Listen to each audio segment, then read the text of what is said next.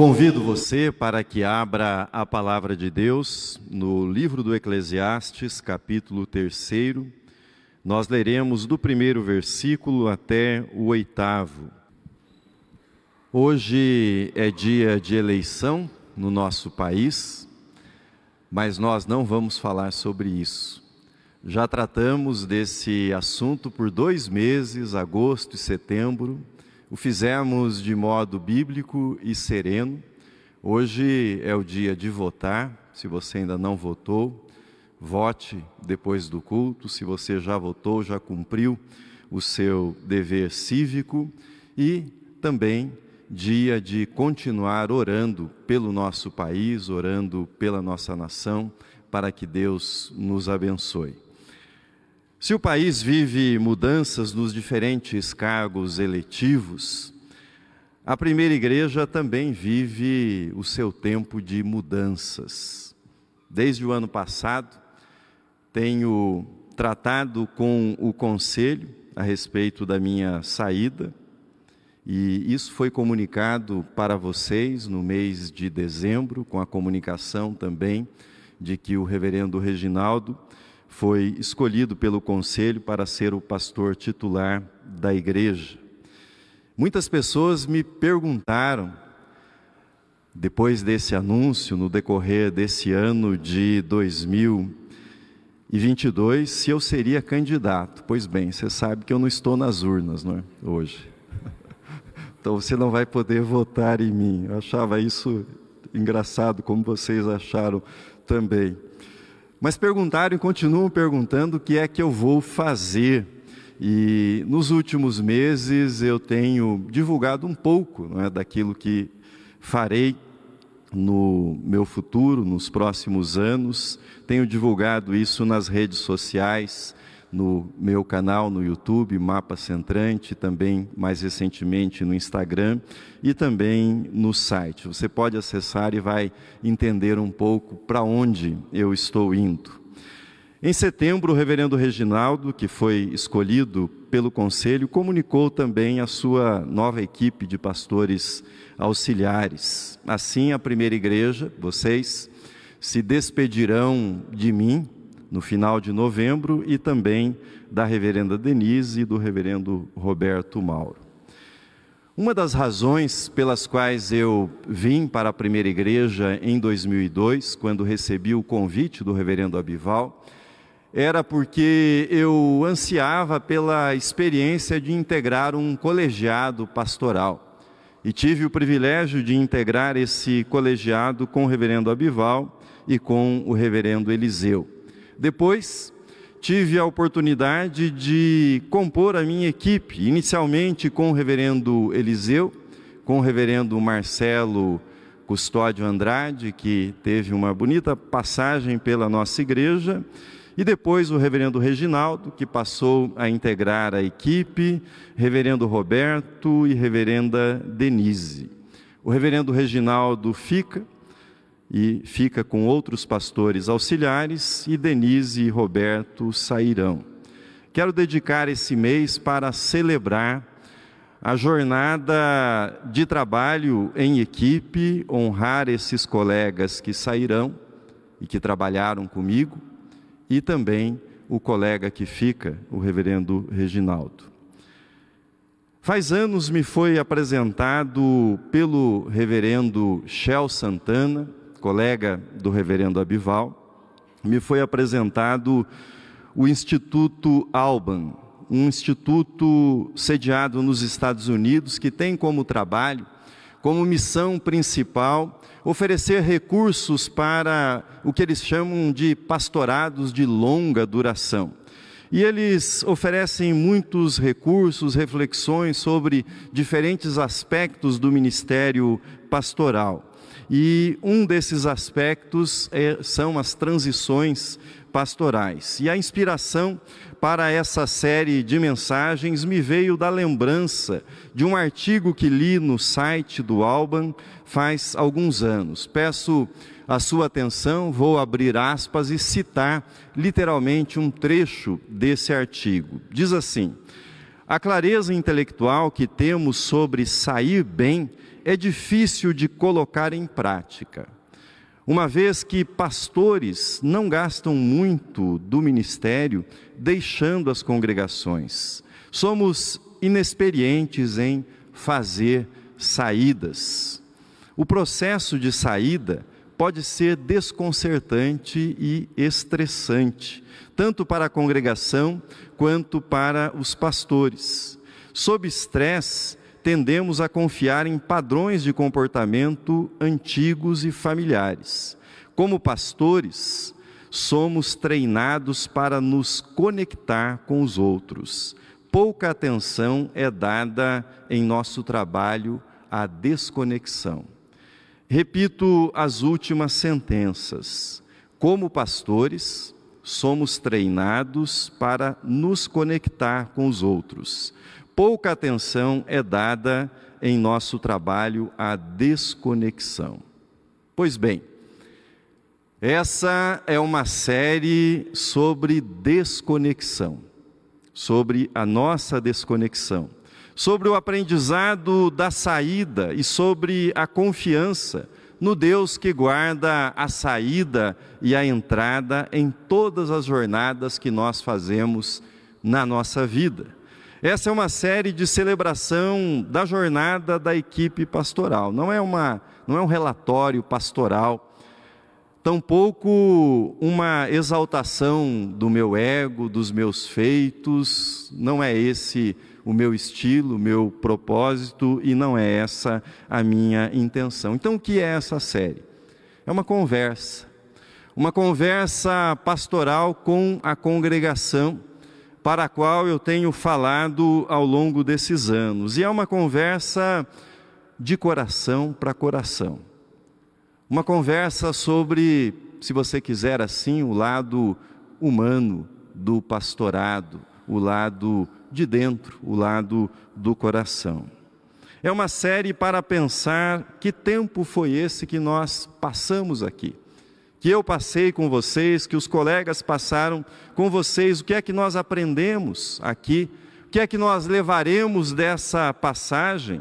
Mas é uma conversa de coração para coração e é preciso dizer também como nós estamos vivendo esse tempo, o que é que ele significa para nós, quais são os nossos desafios do ponto de vista pessoal, quais são os desafios da primeira igreja como estamos trabalhando interiormente essa desconexão, conforme o artigo lido, para qual nenhum de nós foi preparado na faculdade de teologia.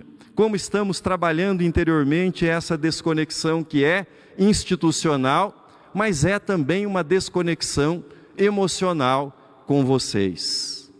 Quando comuniquei minha saída em dezembro do ano passado, eu falei que tinha a esperança que a pandemia pudesse terminar, que a pandemia pudesse acabar e nós pudéssemos voltar ao nosso costume de ir para a porta, terminado o culto, e abraçar, cumprimentar a cada um de vocês. E louvado seja Deus, porque a pandemia fica para trás, porque nós pudemos retomar os cultos presenciais e pudemos retomar essa prática de nos abraçarmos após o culto. Um dos tempos mencionados no texto do Eclesiastes, que lemos ainda há pouco, assim diz: há tempo de abraçar e há tempo de afastar-se de abraçar. Há tempo de abraçar e tempo de afastar-se de abraçar. Está chegando para mim o tempo de afastar-me, de abraçá-los ao final dos cultos. O que é que isso significa? O que é que isso significa nesse contexto da desconexão pastoral que nós estamos vivendo e ainda viveremos? Entre o nascimento e a morte, a vida é experimentada como um conjunto de épocas diferentes, de fases de estágios diferentes. E na linguagem de Salomão, esses estágios são marcados por mudanças, por contrastes. Identificar as diferentes épocas da nossa vida, isso nos torna aptos para que cooperemos com Deus, para que reconheçamos a direção na qual Deus está nos levando, Deus está nos conduzindo. O calendário, as datas, são formas de marcarmos a nossa passagem no tempo, mas nós experimentamos essa sucessão de tempos de modo interior, de modo particular. O melhor modo de lidar com as experiências da nossa vida, como essa experiência da desconexão, por exemplo, é aprendendo a discernir que tempo é esse. Que tempo é esse que nós estamos vivendo? Qual é a esperança apropriada para esse momento? E é isso que nós faremos com vocês no decorrer desse mês, tentar mergulhar nesse tempo, discernir o que esse tempo significa para nós, pastores, e para vocês, congregação da primeira igreja. Creio que na palavra de Deus há orientação para cada fase, para cada época da nossa vida. Essa é minha convicção. A palavra de Deus contém orientações para todos os aspectos da nossa vida e para todos os tempos da nossa vida. O que está aqui em Eclesiastes aplica-se à jornada da equipe pastoral, mas não é só sobre nós. Aplica-se à sua vida. Aplica-se à sua vida também, afinal de contas, se você está vivo, se você está vivo, mudanças estão acontecendo na sua vida o tempo todo. E essas mudanças só cessarão quando nós morremos. Enquanto estivermos vivos, tanto do ponto de vista biológico quanto do ponto de vista histórico, nós estaremos em permanente processo de mudança. Discernir qual é o tempo, qual é a fase, é fundamental para o bem-estar emocional e para o bem-estar espiritual de cada um de nós. Salomão menciona 28 tempos nesse texto que nós lemos. Eu não vou mencionar cada um desses tempos, mas quando olho para o que foi a minha experiência pastoral com vocês ao longo desses anos, eu consigo resumi-la numa frase.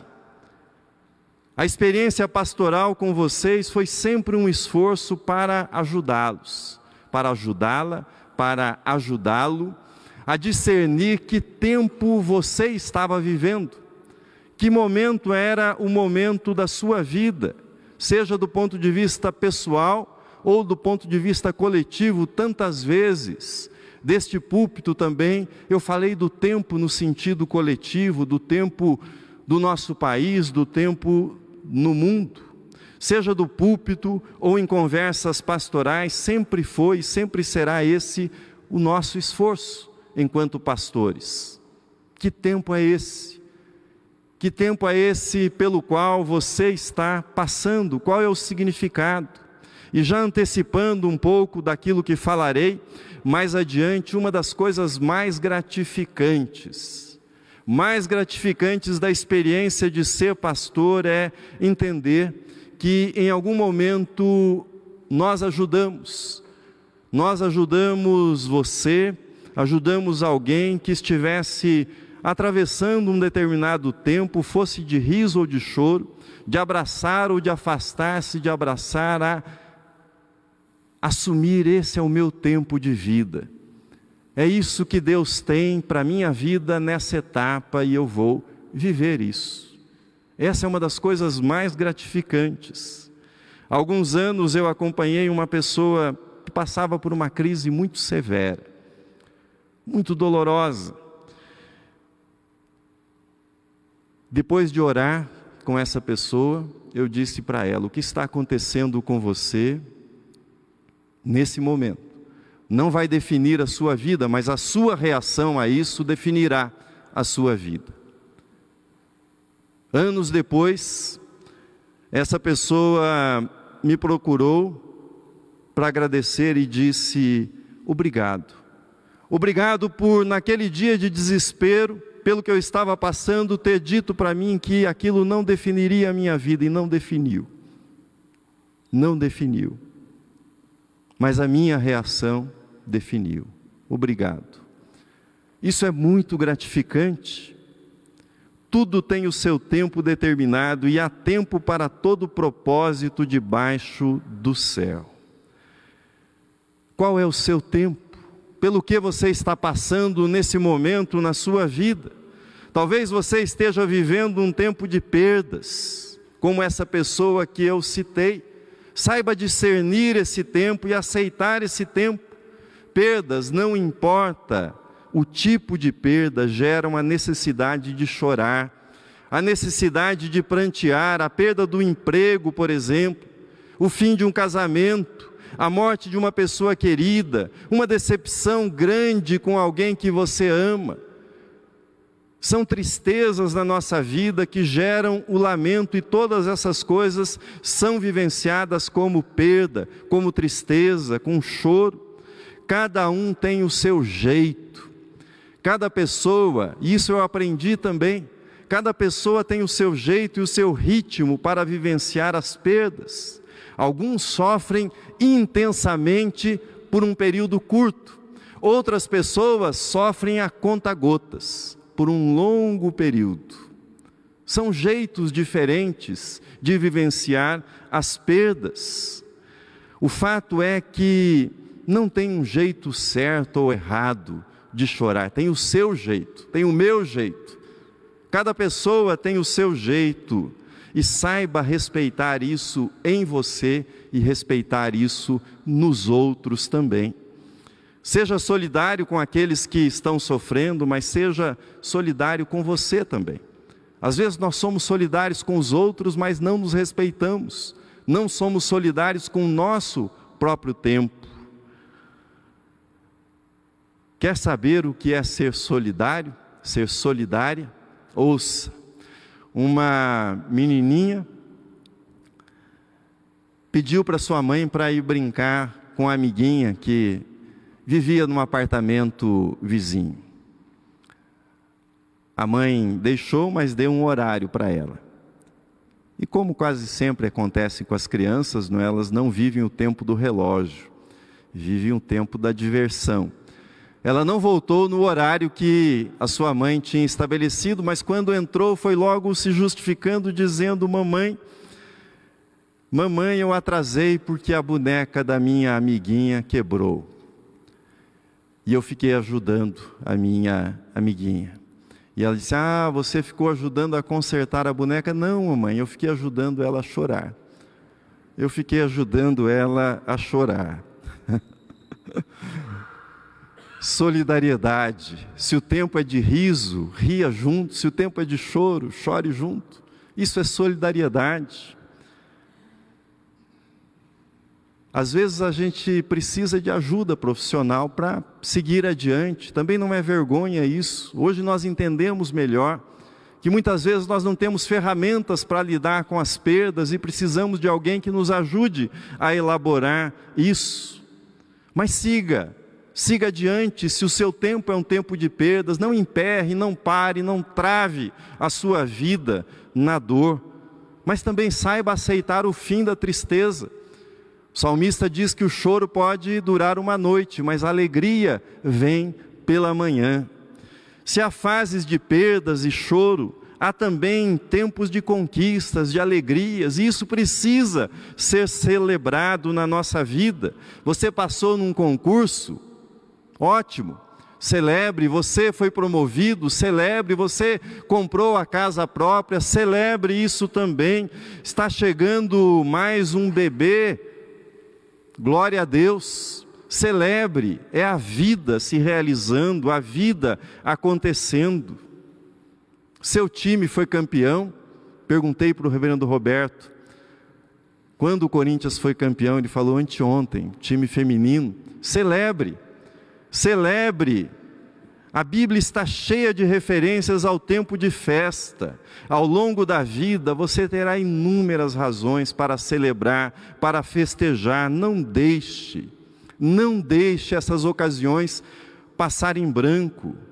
Reconheça a bondade de Deus, a bondade de Deus que derrama sobre, que se derrama sobre a sua vida. Não é pecado celebrar. Não é pecado comprar uma roupa nova, mais bonita para aquele dia especial. Se você tem condições de ir a um bom restaurante, também não é pecado. Vá para celebrar. Tudo passa rapidamente e nós voamos. Por isso, as celebrações têm importância na nossa vida. Termino, termino este sermão. É meu desejo, além de dar graças a Deus, pela vida dos meus colegas de ministério, pelo tempo que trabalharam comigo, além desses objetivos de mergulharmos do que significa o tempo, especificamente esse tempo que vivemos, é meu desejo, além desses objetivos, explicitar para vocês, explicitar para vocês o meu discernimento do que significa esse tempo de desconexão, que é também um tempo bíblico, conforme vimos. Você terá, a partir do próximo domingo, cartões aí nos bancos, para que você possa deixar uma mensagem para mim, para o reverendo Roberto, para a reverenda Denise. Nós fizemos isso quando o reverendo Eliseu foi jubilado e eu entreguei para ele a caixinha com as mensagens que vocês escreveram e ele guarda com muito carinho. Importante, estaremos até o final de novembro. Estaremos até o final de novembro. No domingo que vem, a reverenda Denise pregará, no outro, o reverendo Roberto, e ao final, novamente, eu pregarei. Friso para você. Essa é uma série sobre a desconexão sobre o tempo que nós vivemos, sobre o aprendizado da saída e, sobretudo, na confiança no Deus que guarda, guarda a minha vida, guarda a vida dos demais pastores, guarda a vida desta igreja, desta congregação. Deus que nos guarda em todas as nossas jornadas. Essa é uma série sobre esta celebração dessa etapa da jornada. Não é um relatório pastoral não é uma exaltação, como eu disse há pouco, isso precisa ser frisado, mas é isso, uma conversa de coração para coração. Meus objetivos são dois. Primeiro, falar sobre essa desconexão para que nós consigamos discernir que tempo é esse. E segundo, que isso sirva para a sua vida que isso sirva para a sua vida. Ao fazer isso de uma forma aberta, o que eu intenciono é que você possa também se inspirar para enfrentar as suas mudanças, porque as mudanças também acontecem na sua vida, como eu já frisei.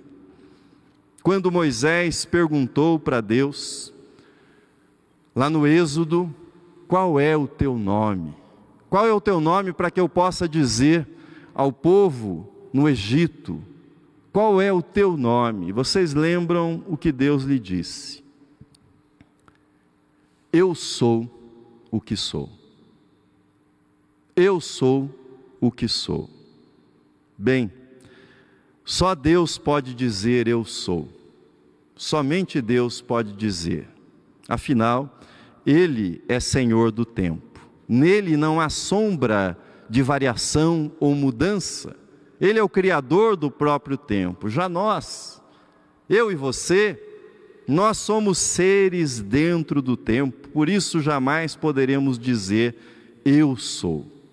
Nós dizemos eu fui, eu serei, eu estou sendo, mas jamais diremos eu sou. Nós somos seres em permanente transformação.